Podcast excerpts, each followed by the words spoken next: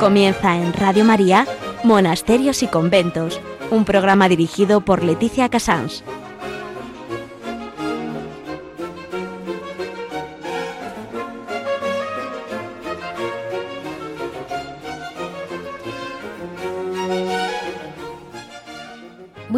A todos nuestros oyentes. Son las 11, las 10 en Canarias. Estamos en Radio María y comenzamos una vez más monasterios y conventos. Hoy vamos a hablar en agenda muy brevemente de Santa Catalina de Suecia, que celebramos ayer, 24 de marzo. En noticias vamos a hablar de la, de la Hermandad de la Veracruz eh, de Montilla, que mm, cómo ayudar al monasterio que tienes cerca, de algún modo, lo digo de un modo muy llano, cómo se les ha ocurrido a ellos y cómo lo están haciendo de bien y cómo están ayudando al monasterio. En, historia hoy vamos a hablar de la Orden del Salvador, esa gran orden de las monjas brígidas que mm, la, Santa Brígida fundó y que tantísimo bien ha hecho. En Hora et Labora vamos a, seguir con ellas en el obrador del monasterio de Paredes de Nava terminaremos con Javier Onrubia y, a ver, no sé muy bien qué noticias nos dará. Y este ha sido, este es más o menos la base del programa de hoy. Y vamos a dar paso mm, con prisa a mm, Santa Catalina de Suecia. Estamos en 1300.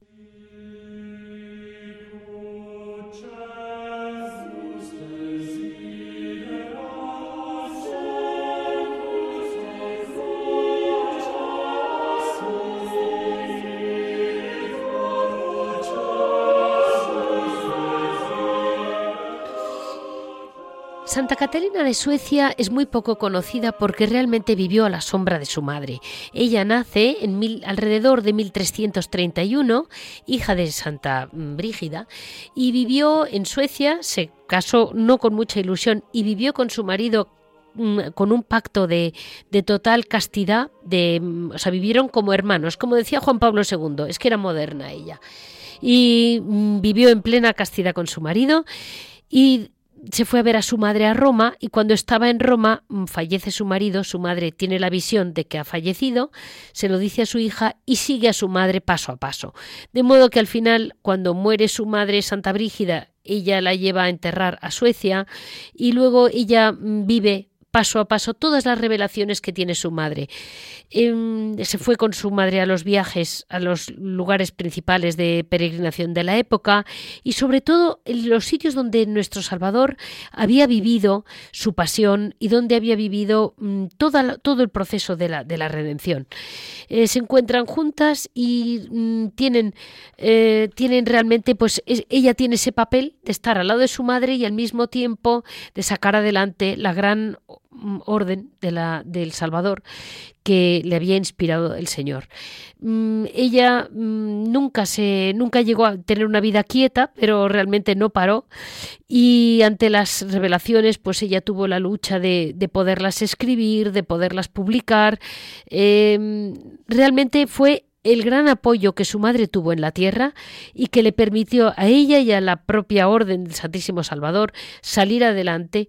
Su vida fue tan santa y tan profundamente humilde, vivieron en tal grado de humildad y de, y de pobreza querida, porque ellas eran nobles suecas y escogieron la pobreza de nuestro Señor por seguir a nuestro Señor paso a paso, que fue, fue una mujer que tuvo pues también mucha fama de santidad en la tierra y así vamos a dar paso a la gran obra de su madre, dando, aclarando que sin esta hija santa como la madre, mm, a lo mejor no hubiera podido tener eh, manos y pies toda aquella obra tan preciosa que empieza su madre.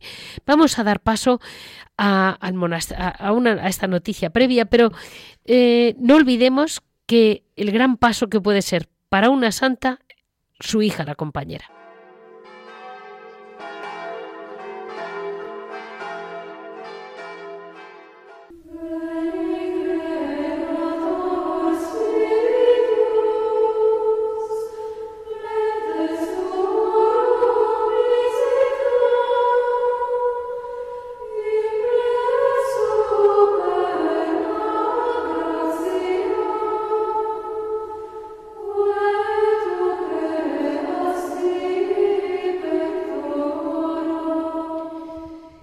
Noticia hoy, como les he comentado al principio, lo que tenía mucha ilusión es demostrarles cómo eh, todos podemos ayudar a los monasterios de clausura.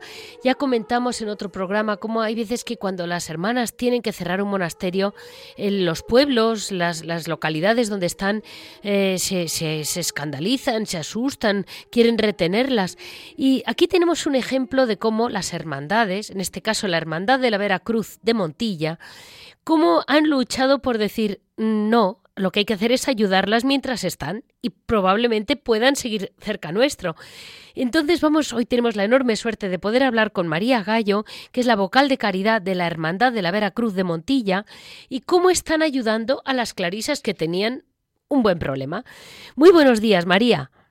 Muy buenos días, Leticia. Pues muchísimas gracias por estar con nosotros, porque yo quería, creo que sois un ejemplo de cómo ayudar de un modo sencillo a, las religiosas.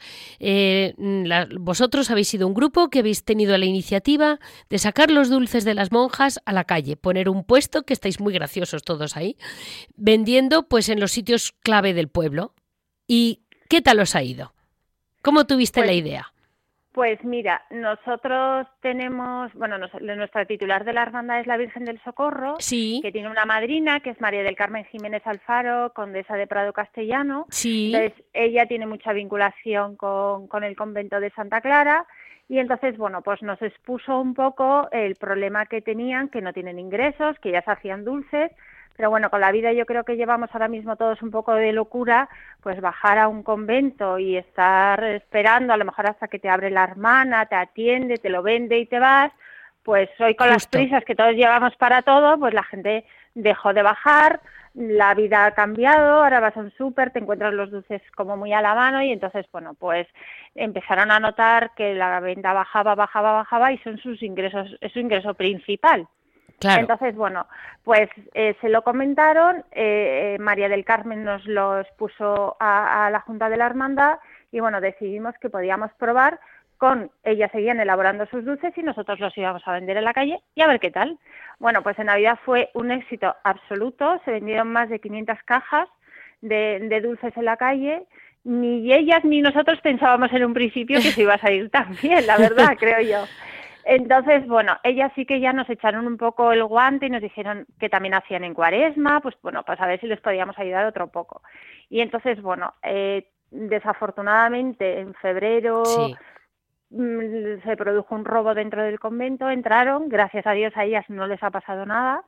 Y bueno, pues nosotros ya teníamos la idea de ponernos a la venta en cuaresma, y claro, pues ya ese detonante, ese hecho ha sido un poco el detonante de decir, bueno, ahora sí que sí, hay que ponerse las pilas, ya no solamente a nivel de la hermandad, sino claro, publicitarlo mucho más y que la gente pues colabore de, esa forma que es tan sencilla, porque es que no es muy fácil y bueno, pues está volviendo a ser otro éxito más.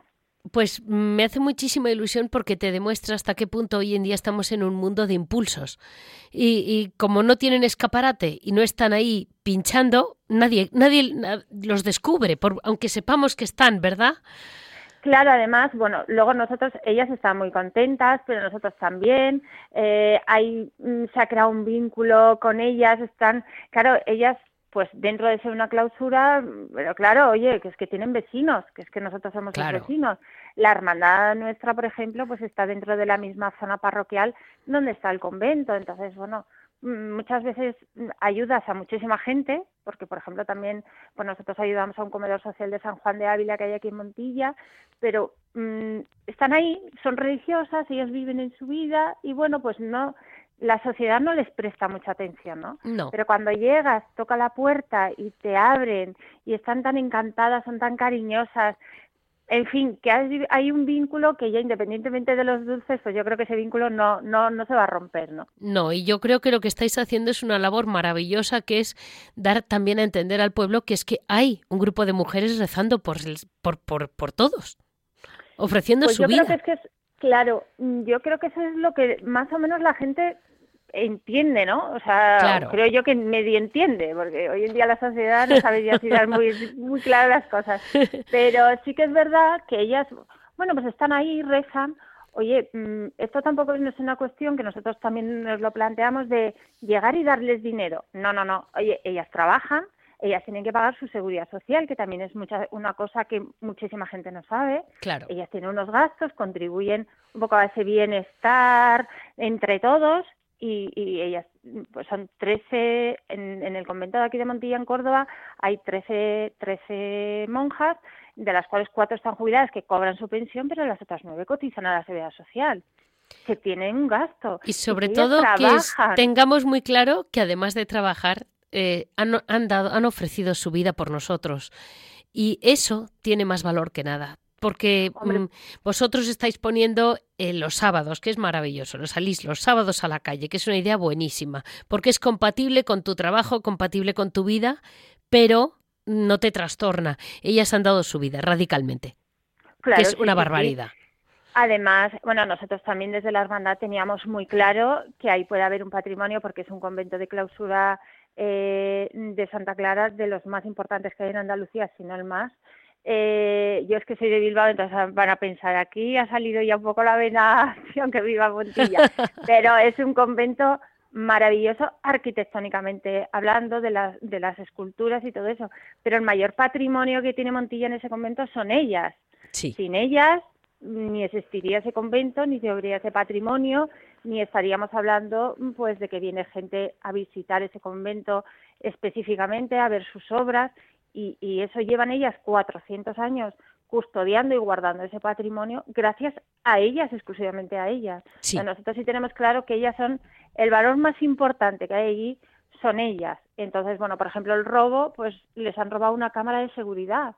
Dices, tú puedes tener un convento para ponerte un poco no como la pegatina de tengo un convento maravilloso, pero luego si ellas no están seguras, pues es que eso es un problema muy grave o entendemos nosotros que por supuesto. Pues muchísimas gracias María y que seáis un ejemplo y yo lo digo a toda España, a todos nuestros oyentes, como mm, la hermandad de, de, la Vera Cruz de Montilla, cómo se han puesto las pilas, vosotros que sois jóvenes, que estáis intentando dar mm, bueno, promover todo esto a través de distintos medios, no solo aquí, sino en televisiones locales, en todo, de modo que, que estáis ayudando a las monjas sin tampoco mm, estar haciendo nada extraordinario, pero tanto, tanto que estáis manteniendo un monasterio este año. Pues nada, Leticia, yo agradeceros a vosotros la difusión, las molestias, el, un poco el empeño en, en hacer esta entrevista y que hay hermandades, cofradías en todos los pueblos de España y que a lo mejor pues muchas veces nos dedicamos a hacer obras sociales muy lejos y que a lo mejor hay un convento de religiosos o de religiosos cerca de cada hermandad y cada cofradía que se acerquen, que pregunten, que se molesten en qué necesidades hay, qué es lo que puedan necesitar que a lo mejor con un gesto tan tan fácil a veces pues pues se les puede ayudar muchísimo. Gracias Leticia, de Muchísimas gracias María. A ti.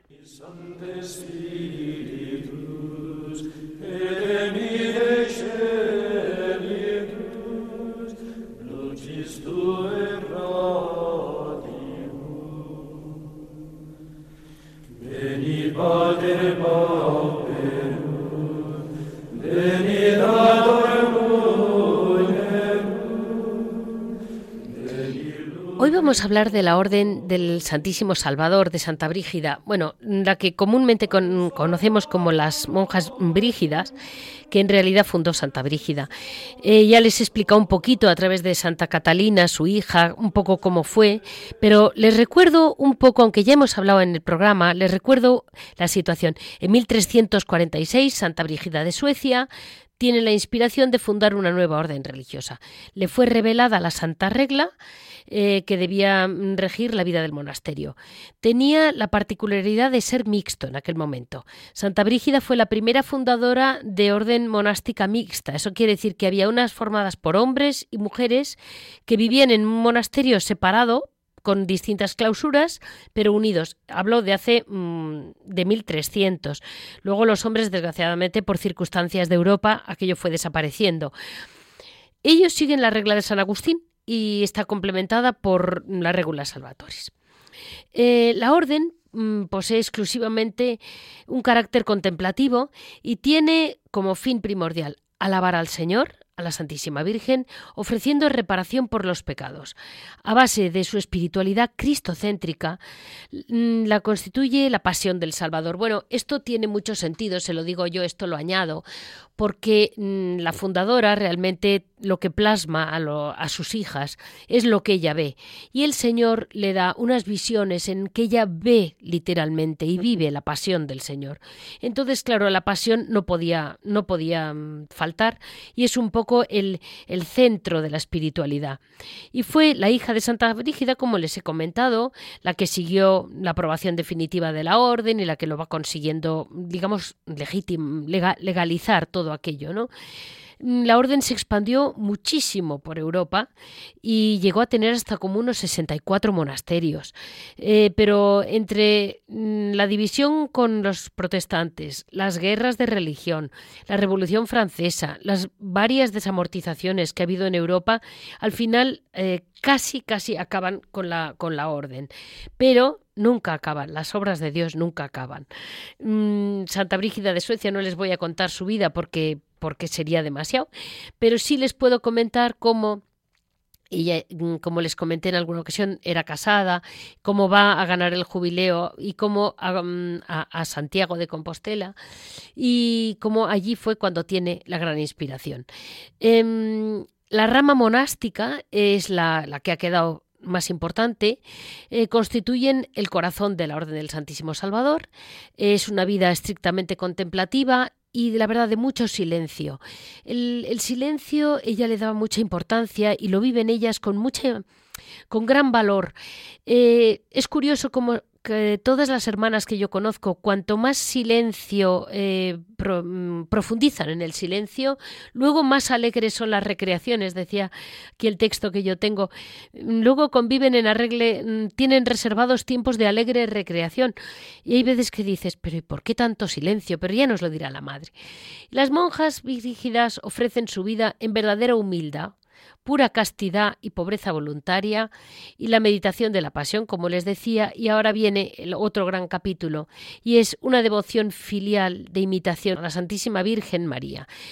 ¿Qué ocurre con que, claro, Santa Brígida tiene la, también las apariciones, la visión de los dolores de María, que es esa, antigua devoción que todavía se mantiene en muchos monasterios, en que realmente se profundiza sobre los grandes dolores de la Virgen María, que fueron muchos a lo largo de su vida, y Santa Brígida los tuvo clarísimos.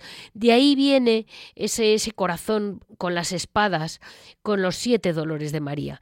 Es curioso porque mm, a lo largo de la tradición de la Iglesia, como nuestro Señor, a través de nuestros santos, nos ha ido como abriendo los ojos a los rincones de la revelación. ¿no? Mm, entonces tenemos eh, hoy en día la familia brigidina, por llamarla así, tenemos la rama monástica medieval, que se extendió, como les he comentado, por toda Europa. Y luego viene la rama monástica hispana con la recolección, la, recolección brigidina. Esta fue em, el Marina de Escobar, que unida un poco a la época, en el siglo XVII, si no me equivoco, es cuando ella, em, bueno, hace la, la, nuestra, la española, la mm, las descalzas, por ponerle un nombre. Ella hizo, eh, aún no había fundado un monasterio en España, a pesar de que su confesor, porque el confesor de Santa Brígida era español, era Fray Alfonso de Guadalajara, así le llamamos, eh, pero no había abierto en España. Y entonces cuando se abre en España fue cuando mm, tiene mucha ilusión eh, mm, eh, Marina de Escobar de abrir el primer monasterio. El primer monasterio, que es donde están sus restos, lo abre en Valladolid y luego se abren varios, mm, varios monasterios en, en, Madrid, en España, perdón, casi todos en el norte. Mm, ella fue quien recibió pues la, inspiración ¿no? de, abrir en España y de hecho pues eh, fue una mujer que mm, es venerable por supuesto y enfatizó mucho la oración, el recogimiento, la penitencia, la austeridad. Como les digo, es una orden que encaja perfectamente con la pasión combinada con la alegría y la confianza, porque yo cuando hablo con ella siempre me da la impresión de decir es el prototipo de gente que entiende que el sufrimiento es el que te lleva a la, a la resurrección, es el que te lleva a la alegría, porque no, no son mujeres mm, de voz triste, sino que son mujeres que, que viven con el Señor por amor ese dolor y se les nota. Eh, realmente los monasterios españoles son maravillosos. Luego hay otra rama, que es la italo-sueca, que, la, que empiezan como en el siglo XIX, 1870, fíjense, que es cuando vive mm, Santa, María, Santa María Elizabeth Hesselbach, que es eh, la rama italiana, que abre una casa allí y tiene pues el carisma más propio de otra época, ¿no? Los monjes brigidinos desaparecieron, pues como les he comentado, a raíz de toda esta auténtica batalla que ha habido mm, siglo tras siglo, que ha ido aniquilando mucho de nuestra historia de la Iglesia, pues ahí estamos. Y, y los hombres no quedan, pero sí quedan nuestras monjas. Mm, vamos a hablar con la Madre María del Carmen mm, del monasterio de Paredes de Nava, que me hace mucha ilusión porque porque realmente en esa zona de Palencia donde donde dices ¿Y qué queda? Y digo, ¿qué queda? Lo más importante de todo. Queda la presencia en esta cuaresma de ese monasterio viviendo con pasión la pasión de nuestro Señor. Muy buenos días, Madre María del Carmen. Buenos días. Pues mire, yo no sé qué le haber, mm, he, dicho una introducción un poco revuelta, porque entre la madre, la hija. no, pero bien, bien. Ustedes, la familia, digo, miren, o, estoy dos horas hablando o, no me aclaro. sí, sí, no, pero está aclarada, sí está aclarada, sabe muy bien la historia. Sí. Ay, madre. Pues mire, mm, vamos a recordar a nuestros oyentes la historia de las 15 oraciones de Santa Brígida, que son preciosas. Y la verdad es que las conocemos muy poco, mm, que va como recorriendo ¿no? el camino del Señor en la pasión. Sí, sí, efectivamente. Las 15 oraciones de Santa Brígida son auténticas y recorren todo el sufrimiento de Cristo en su pasión. Nosotras, eh, o sea, las hijas de Santa Brígida, sí. estamos admiradas de la devoción del pueblo cristiano a estas oraciones y cómo se ha difundido por todo el mundo. Las oraciones están traducidas en lenguas vernáculas que ni conocemos. Qué curioso, madre. Nos llama la atención cuando llegan vocaciones de América, de África, y conocen y rezan las oraciones. Donde hay presencia de Brígidas se puede comprender y donde no las hay. Por eso nos extraña que se hayan difundido de esa manera. Es la mano de Dios, ¿eh? es el Señor que lo quiere. sí, sí, sí, es lo que Dios quiere, sí. Lo que pasa que yo aquí quería hacerle dos aclaraciones. Sí. Según lo vivimos las brígidas, a cómo lo he visto incluso en Internet. ¿eh? Sí, muy bien. Eh, le voy a hacer dos aclaraciones simples. Perfecto. En nuestra tradición brigidina, sí. Eh, las oraciones no hay que leerlas las 15 en un día y por todo un año.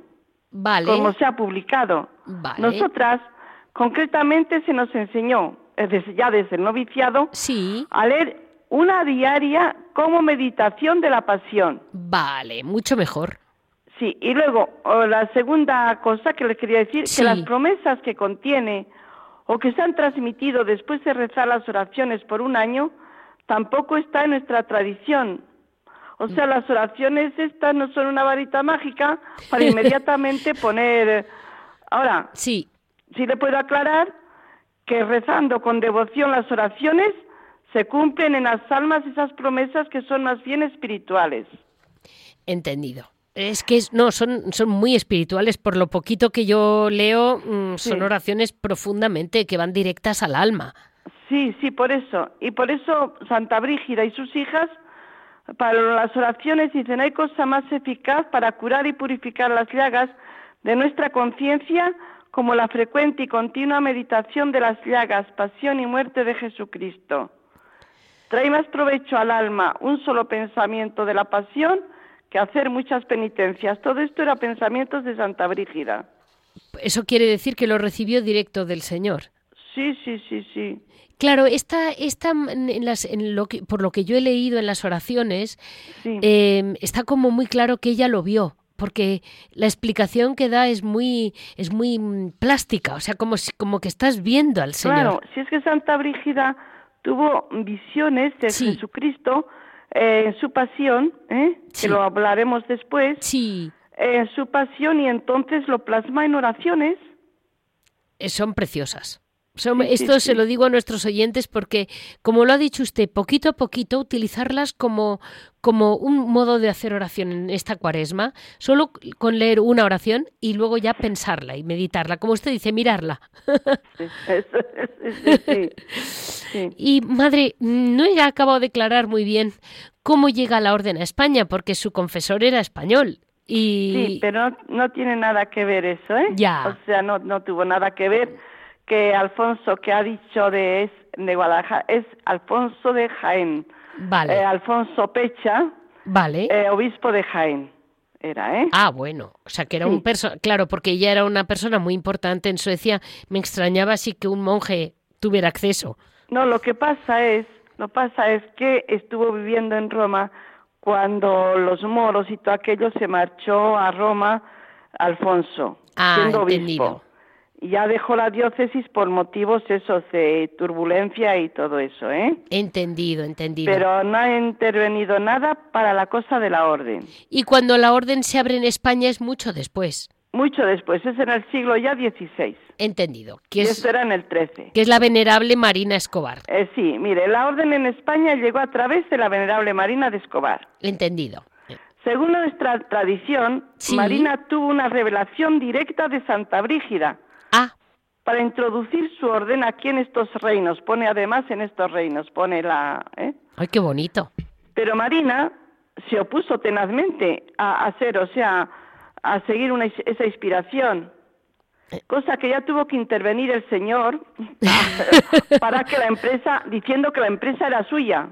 Vale. Entendido. A lo cual Marina no tuvo más remedio que acatar la voluntad de Dios. Vale, vale, vale. Esto lo sabemos a ciencia cierta que fue verdad. Qué impresión, ¿eh, sí, que estamos un tanto en duda si ya había ambiente de brígidas en España, pues sabemos por la historia que las madres brígidas de Inglaterra que viajaban a Portugal huyendo de la persecución cuando la reforma protestante, en su paso por España se hospedaron en el colegio inglés de Valladolid. Ah, vale, vale. Esto está documentado, ¿eh? Vale, vale, vale. Sí, sí, sí. Pero y luego España es un país que siempre ha entendido muy bien que a través del dolor se llega al amor. Al amor, ¿verdad? Es el gran camino español, porque esas, esas imágenes de Nuestra Señora en el dolor es muy español. Es, muy español, sí, sí. Es un, Entra muy en nuestro carácter.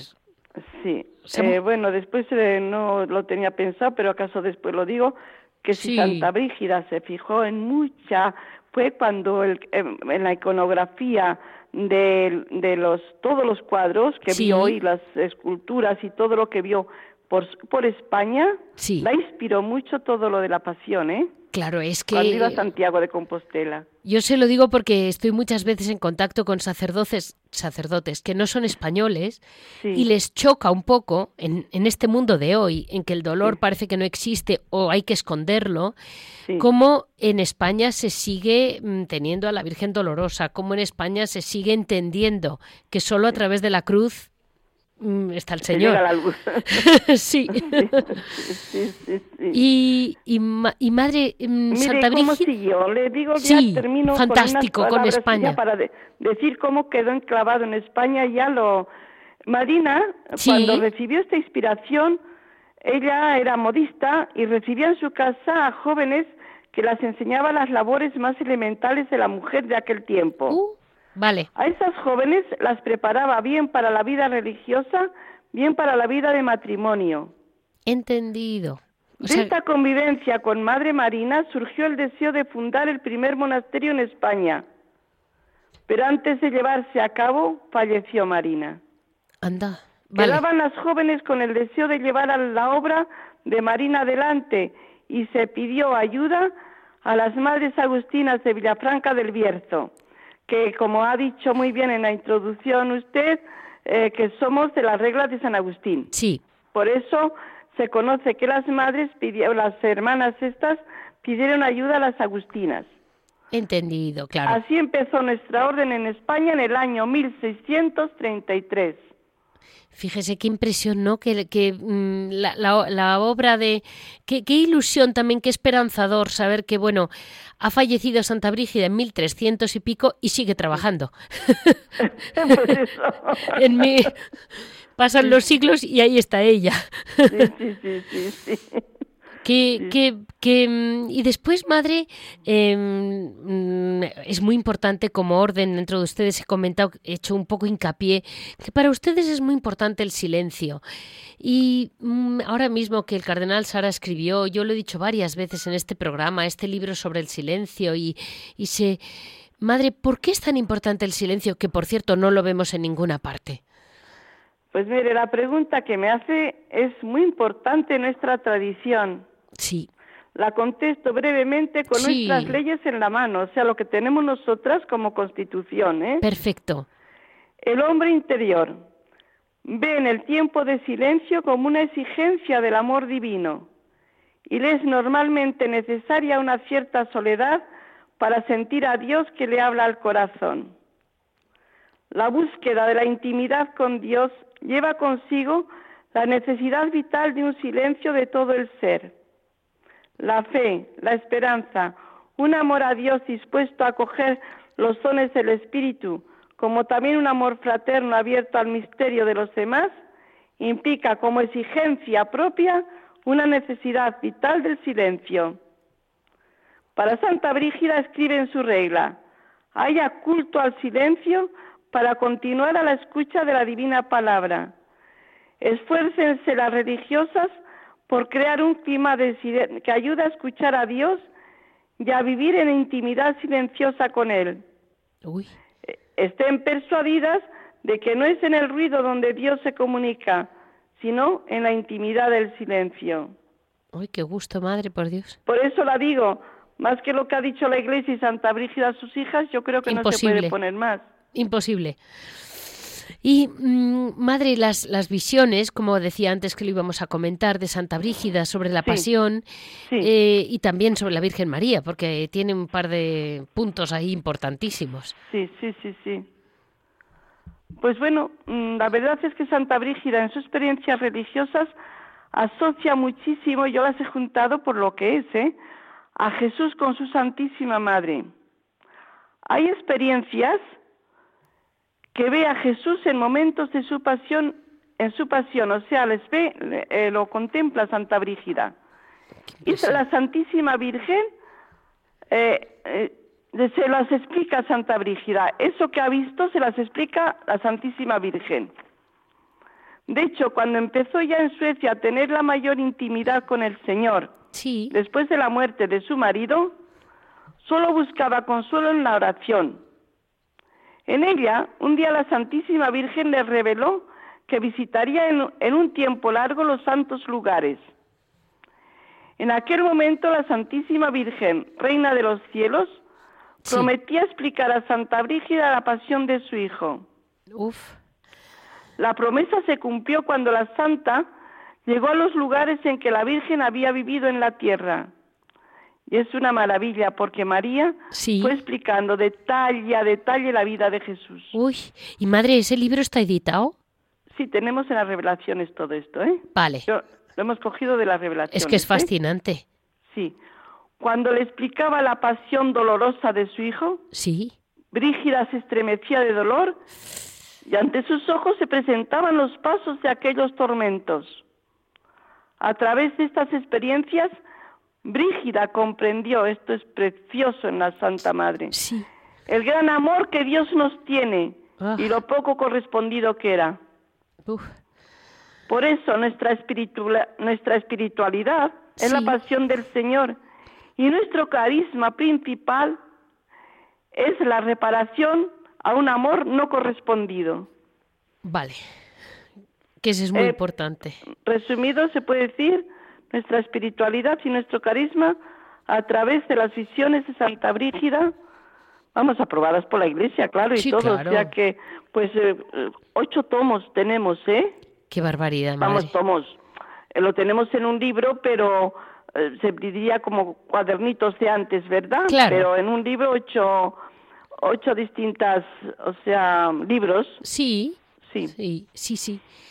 Pues es muy impresionante, ¿eh, madre? Y luego, mire, yo de los textos que he leído así por encima, que a lo mejor, claro, yo no tengo los tomos, ¿eh? no tengo el original, con perdón, ya se los compraré ya. Eh, me impresionó mucho porque yo tengo mucha devoción a la Reina de los Ángeles. Sí. Y me impresionó mucho que había una frase de ella que decía, llévenos la Reina de los Ángeles a la sociedad de los ciudadanos del cielo. Empecé a investigar un poquito y efectivamente Santa Brígida habla de cómo ella es reina de los ángeles, que a mí siempre me, ha, me ha fascinado cómo los ángeles la esperaban. Sí, sí, sí, sí, sí, sí, sí. O sea que... Sí, pero mire, Santa Brígida, o sea, vamos a ver, no se distinguió por esa devoción, ¿eh? No, vale. Santa Brígida es una gran devota de María, eso sí. Sí, sí. Una gran devota. Todos sus escritos resuman marianismo bueno, es que claro, si me dice que fue un poco la Virgen quien le va explicando. Explicando todo, sí. Claro, eso es muy impresionante porque fue como de la mano de María, ¿no? Claro, claro. La da los títulos más sublimes y entrañables de una hija enamorada de su madre. Que entre ellos lo de Reina de los Ángeles, ¿eh? Que, vale. Y ya la última pregunta, madre, ya no la retengo. le digo la especialidad de la Virgen de la, de la Madre. Sí. Pero su especial devoción fue el misterio de la Inmaculada Concepción. Ah, vale, vale, vale. De hecho, fue pionera en proclamarla como la Inmaculada ya en el siglo XIV. Uy, vale. De hecho, la puso como patrona de la orden y todos los monasterios tenían que estar bajo la custodia de María, Madre de Dios. Entendido, o sea que ya, ya ella empieza con la Inmaculada Concepción. Eso es, eso es. Entendido. Es que fue impresionante, la revelación de la Inmaculada es impresionante. Cómo nos la ha ido metiendo a fuego el cielo. es impresionante porque es que no quería que pasáramos por alto el asunto ni para atrás. Realmente una batalla que ha tenido Nuestra Señora. Y... pero yo creo que todavía está en nuestros corazones en esta puerta en batalla que la madre tiene con sus hijos. Sí, sí. Y una última pregunta, ya no la quiero molestar más. Esa antigua devoción de los siete dolores de María, que en España se ha extendido muchísimo, si no me equivoco, tiene su origen en una visión de Santa Brígida. Eh, tiene, efectivamente, sí es histórico, sí. Sí, ¿no? Sí. sí. Sí, lo que pasa es que creo, creo que la han tergiversado un poco según estoy yo viendo por internet y eso, muy distinto a lo que nosotras tenemos. ¿eh? Vale, o sea, la han acaramelado. sí, contemplando, o sea, y rezando a María sus siete dolores, también la inspira la Virgen María y la promete a Brígida otras tantas gracias. Entendido. Y rezamos los siete, o sea, aquí la aclararía lo mismo que le dije al principio. Sí. Con las oraciones, ¿verdad? Sí. Sabemos que ninguna oración se pierde y si rezamos con devoción a la Madre, ella nos concede las gracias que Santa Brígida le manifiesta en su experiencia religiosa. Sí. O sea que es lo mismo. Eh, Santa Madre lo que quería, eh, la Virgen, a través de, las, de Santa Brígida, quería que sus hijos, o sea, se acercan, se, se convirtiesen a ella y se acercasen a ella. Y lo principal es eso, para darles la salvación. Sí, vamos, que no es una cuenta de resultados, que es un poco la sensación que están poniendo. Como estamos en este mundo, como que si usted reza este dolor, le vamos a dar curar tal cosa y prometida tal otra. No, esto eh, no, lo, han, o sea, para nosotras las frígidas lo han tergiversado un poco. Bueno, ¿eh? lo han puesto como en el mundo actual, con una cuenta de resultados que provoca muchos chascos, ¿eh? Porque la gente dice, yo he rezado a Santa he rezado a la Virgen tales cosas y no me lo ha cumplido y digo, es que a lo mejor no era voluntad de Dios que aprobaras el examen. Ya está. que nos pasa mucho, ¿eh? Ahora está la gente como pidiendo cosas con un fin concreto y digo, no, déjalo en manos de Dios y, y, ya veremos. Claro, claro. Si llevan nuestra historia mejor que nadie. Claro. Pues muchísimas gracias, María del Carmen. Hemos, hemos tenido la suerte de poder hablar con la mm, hermana María del Carmen de Paredes de Nava y ahora vamos a dar paso a una parte práctica del monasterio. Vamos a descansar un momento asimilando lo mucho que nos ha querido decir el Señor a través de Santa Brígida y de sus hijas que están aquí y en muchos sitios del mundo manteniendo un espíritu tan vivo y como decía la Madre, esas oraciones que reza están en todas partes del mundo que ni, e, ni nosotros ni ellas saben cómo han llegado. Muchísimas gracias, María del Carmen. Gracias, gracias a usted.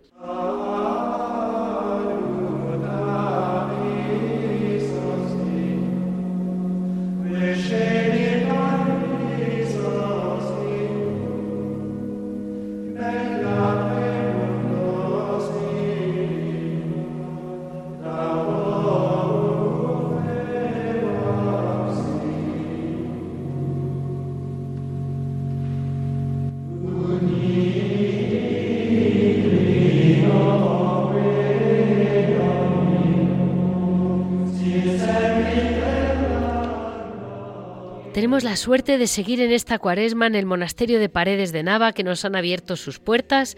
Y ahora nos van a comentar las hermanas, o la Madre María del Carmen, no sé quién, una de ellas, eh, cómo, bueno, pues ellas tienen su hora de labora, ellas hacen dulces desde hace unos años. ¿Y qué dulces hacen? Porque son muy conocidos en el norte de Castilla. Muy buenos días, Madre. Buenos días. Muy buenos días. Eh, me decían, bueno, que, que ustedes, leí un artículo muy gracioso que decía algo así como tómate una caña o algo así. Eh, claro, yo mm, soy de Madrid, no entiendo mucho de cañas, más que la caña de cerveza, pero creo que no es cerveza lo que ustedes venden. Pues no, no. Son unas cañas que es un canutillo que va relleno de caña de crema pastelera. Es una crema especialísima. Entonces ese, ese canutillo tiene mucha venta. ¿Por qué? Porque mm, por lo menos nosotras, hace que nosotras hacemos 100 años. Entendido. Justo. ¿Eh? Entonces eh, eh, nos daba a la gente tanta guerra que le diéramos, le hiciéramos las cañas. ¿Qué pasa? Que no podíamos hacerlas porque no estaban declaradas. Ah, claro, claro. Y por eso hemos tenido que poner un obrador para hacer las cañas y ya con eso hacemos otros dulces como son, ahora en este tiempo hacemos las hojuelas, las famosas hojuelas castellanas. Que veo que en otras, en otras regiones no se usan las hojuelas. No, no, no. No, pero aquí se vende muy bien. Aquí, hoy, ahora mismo acabo de vender medio kilo. Pues qué bien. Y luego Porque no tenemos, pesan.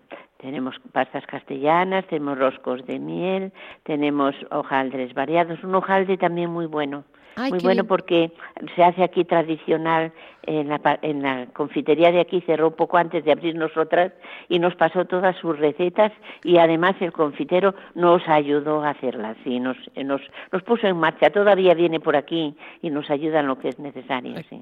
Pues qué ilusión, madre, porque de alguna manera les está ayudando, porque es un, es un buen conocedor del asunto. Sí, sí, sí, sí, sí. Eh, ya, ellos vienen de tradición, ya era la tercera generación que dulces en paredes. Y tienen también rosquillas de San Sebastián, Leo, sí, y distintas. Tenemos rosquillas de San Sebastián y tenemos, ¿qué más?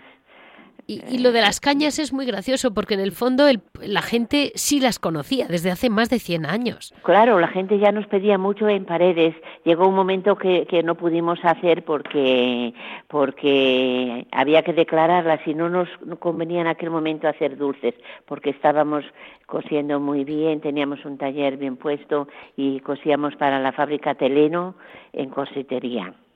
Entendido. Y, bueno, pues eh, entonces aprovechamos para cortar lo de las cañas, pero la gente seguía, seguía mm, dándonos guerra para que pudiéramos hacer.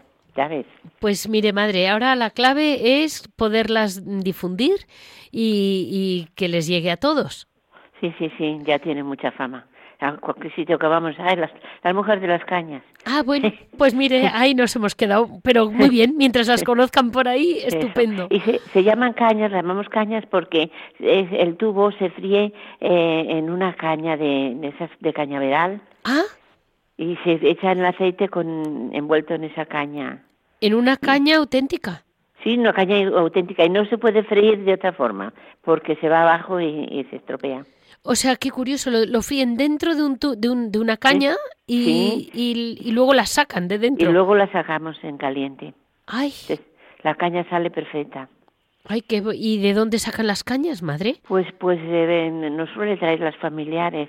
De, a veces nos traen de, Bilbao, otras veces nos han traído de León, otras veces de mismo Palencia, pero ya hay muchos, muy pocos cañaverales por aquí Pero, por ejemplo, por Toledo y por ahí hay muchos cañaverales. Ah, entendido, entendido. Sí, incluso estamos pensando poner en nuestra huerta caña, cañas.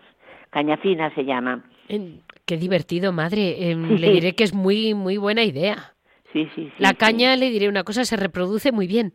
Sí. Y si ustedes la terminan de usar, mucho mejor. Claro. Claro, y, claro, es, es muy laborioso para hacer sí, nosotras porque nos reunimos toda la comunidad en los recreos y hacemos, pero tenemos mucha costumbre, pero para hacer así individualmente es muy laborioso. Mucho, mucho, eso es, eso es para ustedes, con perdón. Para nosotras. Pues me alegro muchísimo, madre, que tengan un sello propio, un producto propio, que es lo que ahora buscan los profesionales de la pastelería y a ustedes no les hace falta. Ya tienen el sello de las cañas, que luego a partir de ella va lo demás. Sí, aquí viene la receta de Galicia, de Orense. ¿Ah, sí? Sí, pues viene una, una, una postulante de Orense y trajo la receta. Y, pero de esto hace 100 años. En, mil, en mil 1903. Fíjese. Fíjese. Pues mm, enhorabuena, madre, porque realmente hoy en día es muy difícil conseguir mantener una receta y que las generaciones les siga divirtiendo esa receta. Claro, es verdad que sí, sí, es verdad. Eh, hoy en día mantener esas tradiciones desde la más chiquita a la mayor es difícil. Y es una ilusión muy grande. Sí, sí, sí.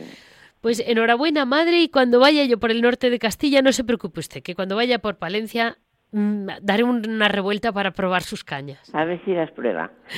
Muchas gracias. Gracias a usted. Vale, adiós.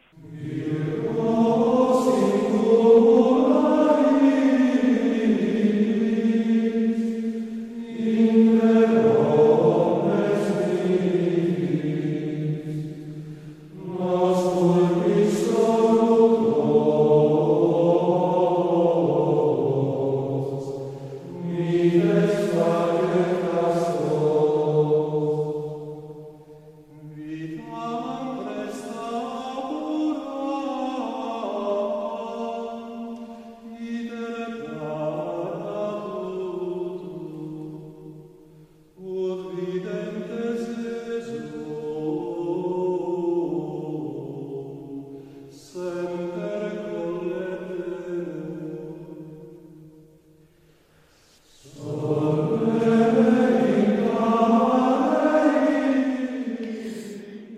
Damos paso, como siempre, para rematar este programa a Piedras Vivas. Muy buenos días, Javier.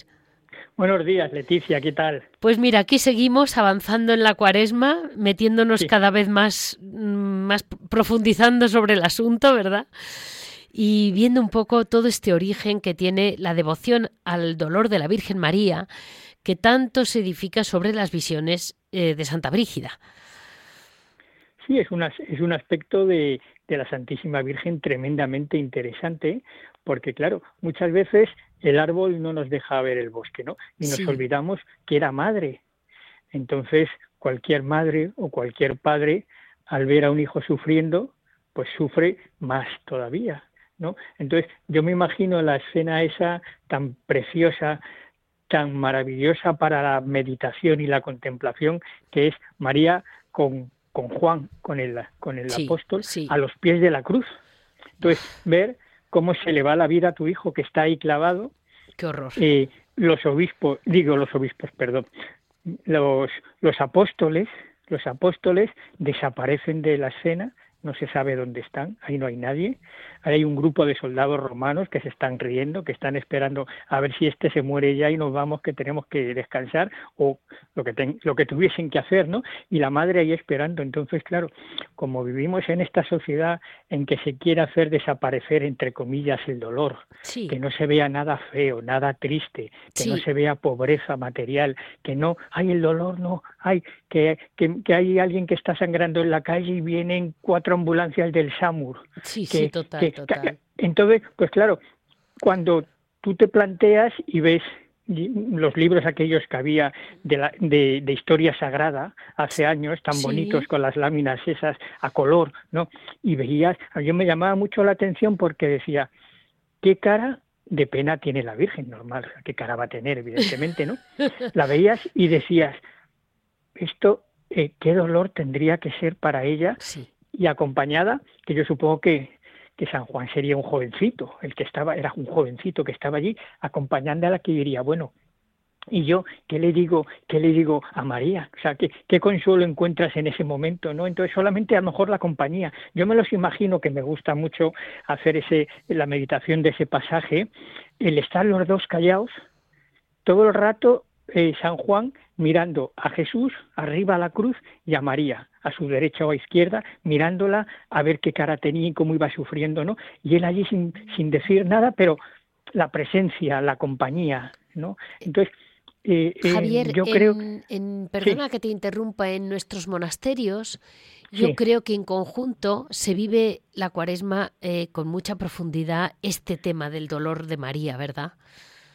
Sí, sí, porque eh, mm, desde, desde hace algún tiempo, pues eh, estamos viendo otra vez, hubo hace años que a las monjas enfermas se las sacaba del monasterio, se las llevaba a alguna residencia para que estuviesen bien atendidas, ¿no? Sí. Eh, y resulta que es que como en el monasterio no están igual de atendidas en ningún otro sitio, porque están en su ambiente donde han estado siempre, ¿no? Entonces, ahora, pues desde hace algunos años, pues lo que se, lo que se pretende y lo primero que quiere la, la religiosa o el religioso es estar en su monasterio y morir en su monasterio, que es donde ha vivido, ¿no? Entonces, eh, como digo yo, se palpa mucho, se palpa mucho la enfermedad y el dolor, claro. porque hay mucha monja, mucha monja y mucho monje mayor. Entonces, pues claro, cuando llegan estos momentos más fuertes, más intensos, que te encuentras con el dolor cara a cara, pues dices, si yo estoy aquí todos los días rodeado de este dolor, ¿no? Mm, a mí me han contado en bastantes monasterios que las novicias y las postulantes, los, más jóvenes de monjes y de monjas, se pelean por cuidar a las ancianas. Claro. Primero porque por el ejemplo que dan el ejemplo que dan. Y segundo, por la sabiduría que transmiten y por la experiencia. Entonces, claro, el estar, el estar con una, el estar con una enferma, con una, con una monja mayor, pues claro, el estar allí con ella, al pie de la, en el cabecero de la cama, o sea, el estar, el que te cuente alguna cosa, el estar pendiente, ¿no? Entonces, ha habido ya dos o tres casos que me han dicho que muchas no pueden hablar ya por la enfermedad, pero la mirada o la sonrisa, con que te, te agradecen lo que muy impresionante. no, no tiene no tiene no tiene precio. Entonces claro cuando dices pues, ¿y por qué no se va a un, se va a un hospital a morir allí bien y eso como a morir bien o sea, en una habitación, no sé si rodeada de médicos o de ATS que no te conocen y estás allí y, y que has estado siempre con tu comunidad, ¿no? Entonces, eh, yo creo que lo viven con mucha profundidad, primero y lo más importante, por supuesto, por la fe y por lo que significa lo que están reviviendo ellas, ¿no? O ellos. Y luego también, pues, por, por el entorno, por el entorno que hay allí, ¿no? O sea, yo he estado en varios entierros de, de monjas y de monjes, ¿no? Y, y yo no te diría que, que, hay, que hay alegría, pero desde luego lo que no hay es tristeza. No, no, o sea, no, tristeza no hay, o sea, no tengo que hay una alegría, ¿no? Porque no, pero hay una situación de decir, bueno, cuando nacemos tenemos una única certeza y es que vamos a morir. Entonces, pues bueno, cuando Dios quiera. Entonces, ha llegado este momento para esta hermana o para este hermano, entonces, pues bueno, pues, pues aquí estamos despidiéndole y es, vamos, es una, es una situación en la que muchas veces la gente que va de fuera se impresiona y, está como más triste que lo que está la comunidad, ¿no? Porque bueno, la, la, el monje y la monja ya saben igual que deberíamos de saberlo nosotros. Es un paso pero, más. No, no, sí, efectivamente, pero miramos para otro lado. O sea, no es como cuando te llama alguien por la calle y te haces el distraído porque tienes prisa y no quieres pararte a hablar y vas mirando para todos los lados, o ahora el socorrido truco de sacar el móvil y hacer que vas hablando con el teléfono, ¿no? Pues esto es un poco lo mismo. Eh, el Señor nos manda los avisos y nos dice, oye, cuidadito esto, ¿no? Y no nos paramos a pensar, ¿para qué? Entonces, la cuaresma, la Semana Santa, yo creo que sirve mucho para poner en situación para hacer, como diría el gran San Ignacio de Loyola, la composición del lugar, ¿no? Para la meditación y decir, bueno, que, que yo me, cuando el Señor me llame y me diga, oye, ven tú para acá, pues que me pueda llevar solamente aquellas, aquellas obras buenas que a lo largo de mi vida he hecho. O sea, que no cuente nada más que con esas buenas obras, con ninguna otra cosa material, ¿no? Pues Entonces, la Semana Santa y los monasterios son lugares privilegiados. Y el otro día me preguntaban eh, después de después de oírme en uno de los programas eh, si se podía ir al locutorio de un monasterio o al torno a plantear alguna cosa que te preocupe. Y yo dije que sí, digo, mira, yo la experiencia que tengo es que con educación, respetando los horarios, por supuesto, pues no hay ningún problema y en los monasterios normalmente te atienden. O sea, primero que vayas con una cosa que sí es importante, una cosa que, una cosa que bueno, que tú necesites compartir y claro, tienes que respetar los horarios, o sea, no puedes ir a cualquier hora al monasterio ni estar aporreando el timbre, hay unos horarios, hay unas normas que cumplir, como en cualquier casa de familia, ¿no? Sí. Entonces, sí se puede ir y yo te recomiendo que se vaya, que se, que se vaya a compartir, que se vaya a exponer una necesidad, ¿no? Y también, muy importante, que no solamente se vaya a pedir a las monjas o a los monjes, sino también que se vaya a dar compañía, cariño, agradecimiento, ¿no?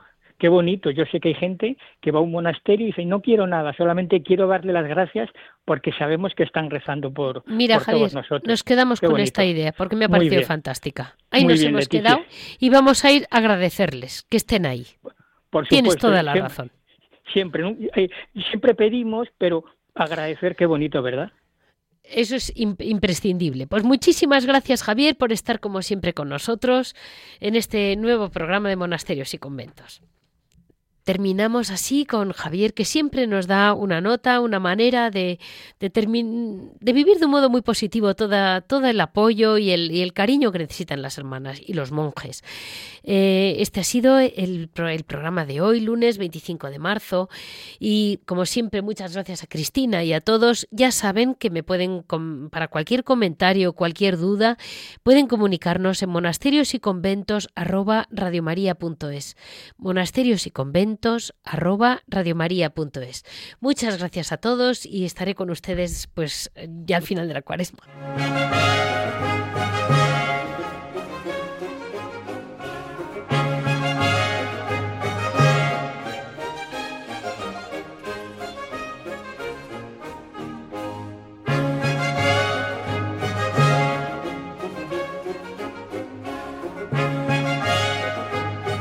Han escuchado Monasterios y Conventos, un programa dirigido por Leticia Casans.